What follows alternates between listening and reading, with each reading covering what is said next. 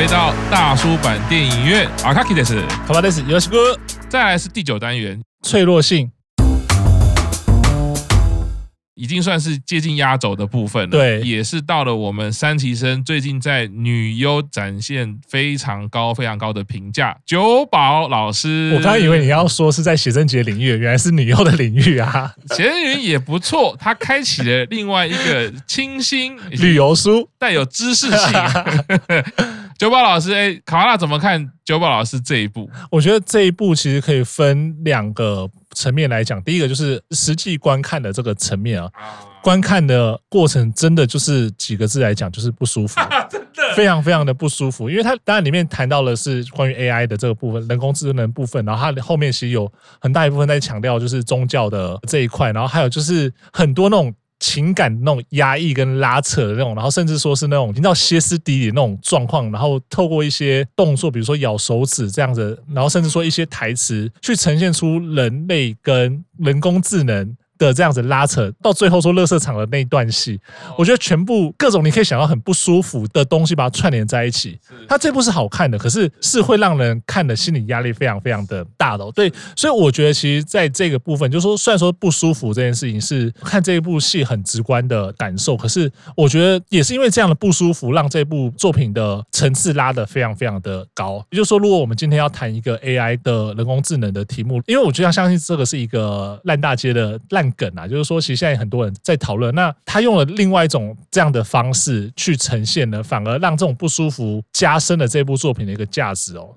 那另外一个层面就是说，哎，在题材跟选择的部分，因为这是二零二零年的作品嘛，那其实它里面谈论的东西。也都是我们现在，嗯，应该现阶段很多人在谈论的东西，就是说 AI 到底能不能？当然是从第一个阶段是 AI 是工具，它可以帮助我们完完成更多更好的东西。第二个是 AI 会不会取代掉我们很多很多的工作？嗯，对，那这个可能是现阶段的还蛮多人在讨论，说我们是不是有些工作呢会被 AI 取代？第三个就是 AI 会不会有自己的？思考的方式，或者说它甚至最后就是取代了人类，对，所以其实它这个部分这几面，它也是透过了这样的层次去诠释了，哎，我们现在正在讨论的这样的一个对于 AI 的一种，你要说担心也好，或者说期待也好的一种方式，然后用这种比较可能更贴近家户，因为它其实就是发生在一个家庭里面的一个故事嘛，透过一个 AI 机器人跟一个家庭两个家庭的这样的互动，去带出这样的故事的时候，后面再带出一些所谓那种更加宗教的这样。这样子的一个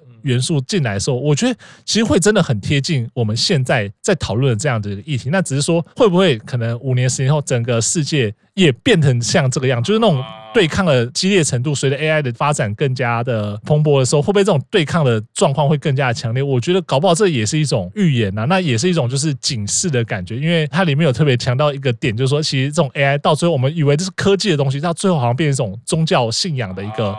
一个东西的时候，说会不会说，哎，那个模糊的界限，在未来的某一个时间点，我们觉得是科技的东西，它忽然间这个界限就模糊掉，然后甚至会走上一种可能大家比较难以去控制的一个一个情况。对，所以其实整体上来看来说，就是你在一个非常不舒服的状况看完这部作品的时候，你会发现说，它里面暗线东西其实藏的非常非常的深，非常非常的多，然后而且。不管哪一个段落抽出来，我觉得我们都可以马上想到说，对，我们现在正在经历类似的事情。我觉得那个贴近感是非常强烈。就是说，如果刚刚讲说今天百惠那是好像跟我们的生活是就生活经验是贴近的，那我觉得现在九宝老师这一档尼赛亚这一个故事，它更贴近是我们社会现状发展的一个脉络。那会不会它其实在讲的是某一个宇宙或某个时间线上，可能未来 AI 发展之后会变成这个样子？搞不好啊，但是。我觉得这个一方面是警示啊，但一方面我也觉得说，大家可能通过这个作品可以去稍微去思考一下，说，哎，那我们跟 AI 之间的关系到底是怎么样子啊？想要问一下卡巴大佬，因为他这一部戏它的单元的主题就叫脆弱性，对，所以怎么看在讲 AI 的时候，他却采用了一个反差蛮大的一个主题的名称？对，因为其实一开始的时候我不太知道说脆弱性这一个词到底代表的是什么意思啊。我想说你要讲 AI，然后又讲脆弱性，好像是真的是一个非常反差。就其实后来就看到的是讲到的。是说，其实这个脆弱性讲的是人类，因为人类是脆弱的，人类是有缺点的。但是我觉得这部作品里面很棒的一个点，或者很有意思的一个点，就是讲说，因为人类是有这样子的缺点或这样的不完美，所以人类才相对是比较完美的这样的概念。但你反而说做事太像 AI 这种做事一丝不苟，然后你甚至连那种海报歪掉，你都可以把它弄得非常非常正的这样的一个情形之下的，失去了这种容忍包容度的这样子一个系统，它是不是还是一个我们所谓的人类，或者说整个适合这个世界去生存的一个状态？我觉得这就是蛮有趣的意思。那他同时也是强调说，因为人类正是有这样脆弱性，所以才需要很像 AI 这种机器来做一些辅助。那我觉得比较会强调的是说，再怎么样，就是人类跟 AI 的这种互动，它其实是相对是合作的关系，而不是说是某一方要取代某一方。可是，在故事里面，其实他们讲到一个比较令人不舒服的一个点，就是说，哎，好像慢慢的 AI 已经取代掉很多人类的这样的一个功能了。所以，我觉得其实再回头来讲说脆弱性这一个点呢，就是。现在其实蛮多人在讨论说，哎，那那个我们现在 AI 都可以做到这么多东西的时候啊，那我们是不是以后很多东西都要让 AI 来做？可是我也会觉得说，其实就是人类可以有更多的这些不同的。呃，不管说脆弱也好，或者说这些缺点也好，但是人类就是因为这样子比较脆弱、比较有缺点的这样子不完美的这样子的状况下，人类创造出来的东西或许才可以更贴近我们自己习惯或理解的这样一个社会。所以我觉得他其实想要传达这样子的一个一个概念。是，尤其刚刚卡巴纳讲到那个贴海报，哦我觉得那个大家都应该会非常的 shock 啊。尤其是这个手法，我觉得在很多讨论 AI 人工智慧的地方，其实都会用到。其实尤其是好莱坞啊，或者是呃各国的。影剧。在这一部剧，我竟然看到他做第二层的讨论，就是一开始不是说主人就是说我受不了，我跟你说这个事情你不需要那么计较，有的时候我们是可以忍受的，你可以不用这样吗？因为他把海报就是传单啦，冰箱上的传单都贴得非常整齐嘛，像像尺量出来的。那一幕，就是主人非常的焦躁，然后一直在咬指甲，都觉得说你把我的生活的周遭都弄得这么线条这样子井然有序，我很不舒服。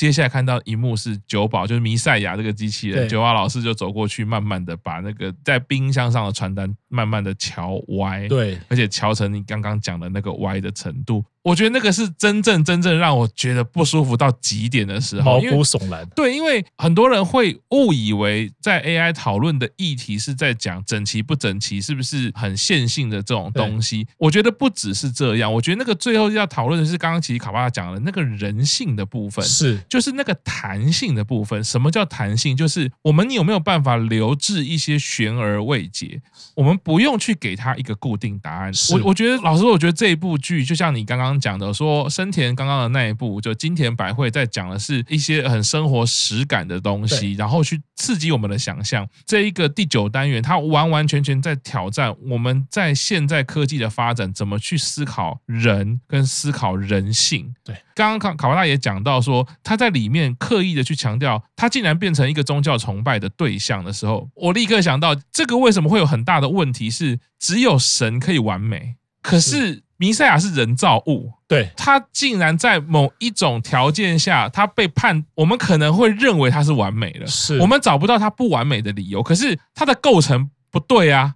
他不该是神，可是这个冲突产生就会在于有一些人觉得，那我我就把他当神了。这是一个人性很大很大的挑战。我们的神是我们自己创造出来的，这个是很违反很多宗教神学的系统的概念，所以那个会有很大很大的 bug 的。光是回到说，因为神可以是完美，为什么？因为其实这样讲好像是有点挑战了，就是一般人我们不可能去检查神是不是完美，但我们相信他是完美的嘛，所以我们依循着这个，我们相信神是完美而产生的人性往前进，是，所以一旦否定掉这些事情的时候，我们的人性是崩塌的。嗯，不管是受不了的这个老老奶奶，或者是中间咬指甲贴传单的这一个家庭主妇，他们进入到一种纠结，进入到一种压迫。是，到了这一个单元，他扣回好多议题，扣回我刚刚讲真相那一步，他也在讲人工智慧，他也在讲虚拟跟科技嘛。九宝老师其实所有表达出来样貌做的事都是温柔的，是。都是对你好的，都是在帮你的。可是为什么你会痛苦？为什么你会受不了？我觉得那个是非常非常非常挑战非常多人性。是我们到底认为什么是好的，什么是进步的？对，现在光从医疗角度来说好了，嗯、是不是维持心跳跟呼吸就是最好的？嗯，不是嘛？现在已经开始讨论说什么叫做善终医疗？对，什么叫做让人舒服，而不是单一线性的是说。只有一种可能是医疗的最终目的，嗯、不是是要去想的是人就活在这个世界上，他的需求。回到卡巴大刚刚讲的一个很重要的概念，我觉得很棒，就是什么叫弹性？虽然讲得出弹性这两个字，可是我们会发现弹性这个价值在现代这个社会已经越来越少讨论了。嗯，要 KPI，要有数据。要有结果，要有好的收入，要有好的什么？我们就是二分法，考上大学没考上大学，考上好大学没考上好大学，什么东西都是用这样去分的时候，我们有没有一个地方是有弹性的地方？嗯、其实也扣回，不管是青春期的时代的自己也好，或者是甚至飞鸟，我自己会认为，就是创作最后是最接近人性跟神性的地方，嗯、因为那是我自己对跟我自己的关系，我不需要向谁负责，我会有失败。我会有成功，我会有喜欢，我会有讨厌，我会有暂停，我会有往前进，一直到这一步的时候，我觉得好可怕哦。它总和了一件事，就是当你从第一单元看到第八单元，这就是人性。嗯。对，而不是做出来的一个东西。是反过来说，只有九宝老师是演坏人。当然不是说他是坏人，而是他挑战了一个概念，就是说我们都会认为时代要进步，时代要进步，科技要进步，我们要越来越好。当这一些好，我们是不是漏看了很多东西？嗯，是。呃，不管里面讲的话也好，然后其实我觉得这部剧还有一个，就是他为了去讨论这个议题，他把整个剧情的设定其实很单薄。有刑案嘛？对，一个刑警的前前辈跟晚辈在对话，其实就这样子而已。嗯、所以整整部剧一开始其实很偏，你会觉得就是一个推理剧了。对对对，通常没有办法多少深度嘛，因为如果你篇幅不够的话，大概就是说谁是犯人啊是。但是这部剧其实到最后最后，我觉得不管是说这个刑警最后决定带着他逃跑，逃亡，对。可是却在这个逃亡的过程中，他也崩溃了。对，是啊，我觉得是很提醒，就是说，当我们从小到大，我们是上学，或者是听着前面的人说怎么样的人生才是好的，是我依照这样的方式往前进的时候，你是不是也无形中忘记了有别的可能性，而把自己逼到了一个自己会不舒服的地方？最后的人性到底是什么？我相信他有很大很大的篇幅可以讨论。我觉得我们是可能可以开很多集讨论这个议题。可是我非常佩服第九单元，却可以在二十多分钟的剧情里面，好刺激我们去思考这些东西哦。是，不管是长照也好啦，不管是人跟人之间的关系啦，甚至讲到我自己很有共感啊，就是小孩跟弥赛亚跟九宝老师比较好了。当然了，如果是我，我也想要跟九宝老师很好啦。那个对于父母来说是一个很大很大的。你看现在很。多山西父母，对，哪一天山西真的变成一个人形的时候，对，小孩在认知过程中，他真的把他当父母的时候，我我不知道身为父母会怎么想啊？是，我觉得那个是很多很多地方，是你只要换一下思考。其实都会直指我们现在这个生活要去思考的东西。是啊，这部戏是我觉得最接近我认识的日本暴力美学。它有非常多的刑警啦，然后烟雾弥漫啦，然后尤其最后一幕，我觉得那真的是太挑战了，超级哎！卡帕大讲的怎么可以让偶像演这个啊？对，就我觉得他这一部的最后一幕，就是乐乐乐色场那一幕，其实我觉得又在把这一个戏剧的层次又在往上拉了一阶，就是不管说他的。视觉上面的呈现，或者说他透过这样子留下来的一个伏笔，因为其实我们最后看到的是说，哎，其实乐色场非常非常多类似弥赛亚这样的机器人被抛弃掉，就会他直接会跟你讲说，哎，不是只有弥赛亚遇到这件事情，或者说不是只有明赛亚这个家庭发生这样的事情，是这个世界上已经很多人在对于这样子的机器或者这样科技，它是存于抱有怀疑，甚至是敌意的一个状态的时候，所以那个垃圾场里面有非常非常多大量的这一些报废的这些机器人，然后最后连。九宝老师这个机器人都被毁弃了，因为他被那个刑警整个推到那个垃圾场里面嘛。可是他即便到最后一刻，然后他身上全部沾满的都是那个刑警的血的时候，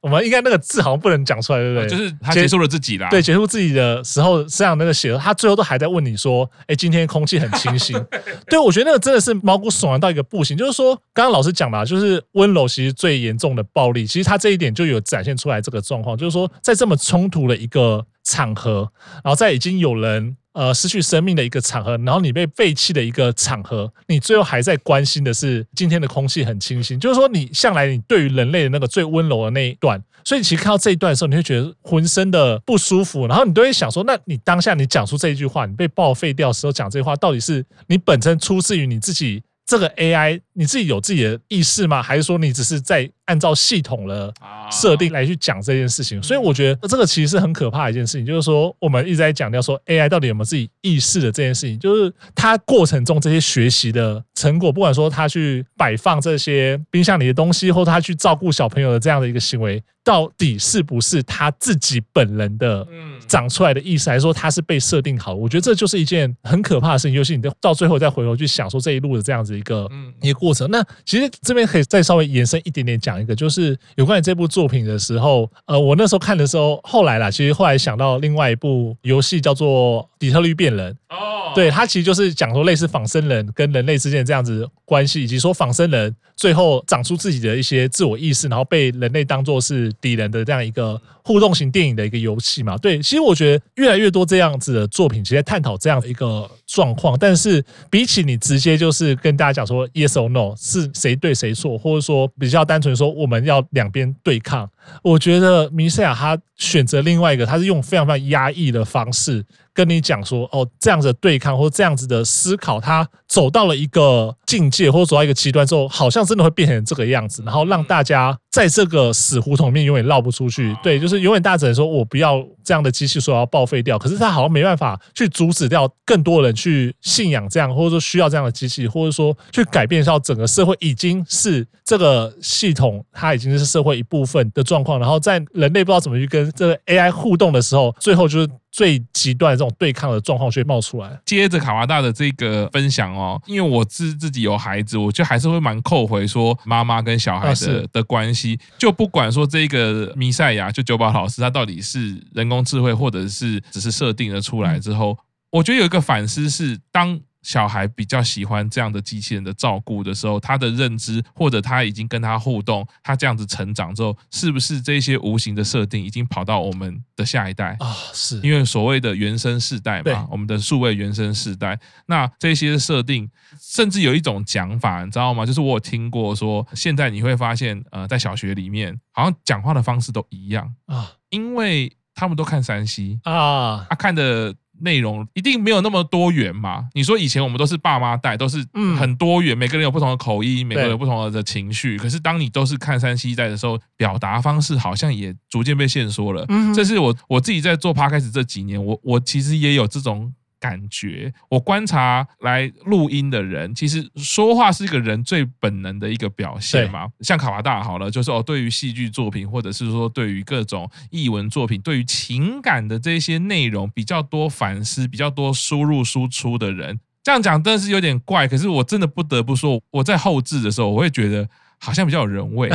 可是真的有一些，你就会觉得。它很像是 key 出来的，那个就跟我们已经常常跟数位去合作是一样，所以我也会想说，有些小孩也是这样，这个反思就就有非常多很复杂的层次了。对，你说他是不是设定，他是不是人工智慧？那我作为家长，我会先问我的孩子这样，他是跟谁学的啊？他是不是已经被设定好了？不是我设定他的。对对，再推一个层次是说，如果把这个扣回到第一步，飞鸟第一单元就是飞鸟的这个贵族的这个概念，这个都是如果的想象。如果真的是九宝老师弥赛亚，他真的有他自己的智慧，我们能不能把它当成另外一种我族类啊？人类可以接受吗？对。今天如果像是鸟人，我可以接受了，那为什么弥赛亚不能？是接受他有生命，这这也是最近很多国家在讨论的议题嘛？他到底有没有生命权？他到底有没有？人格主权，嗯，是非常多非常多的议题，其实是直指真的是我们现在当下在讨论的事情。最后就是在讲那个刑警，他没有办法接受这一切嘛，他当然选择比较激烈的方式嘛。最后一句话其实还蛮妙的，他就是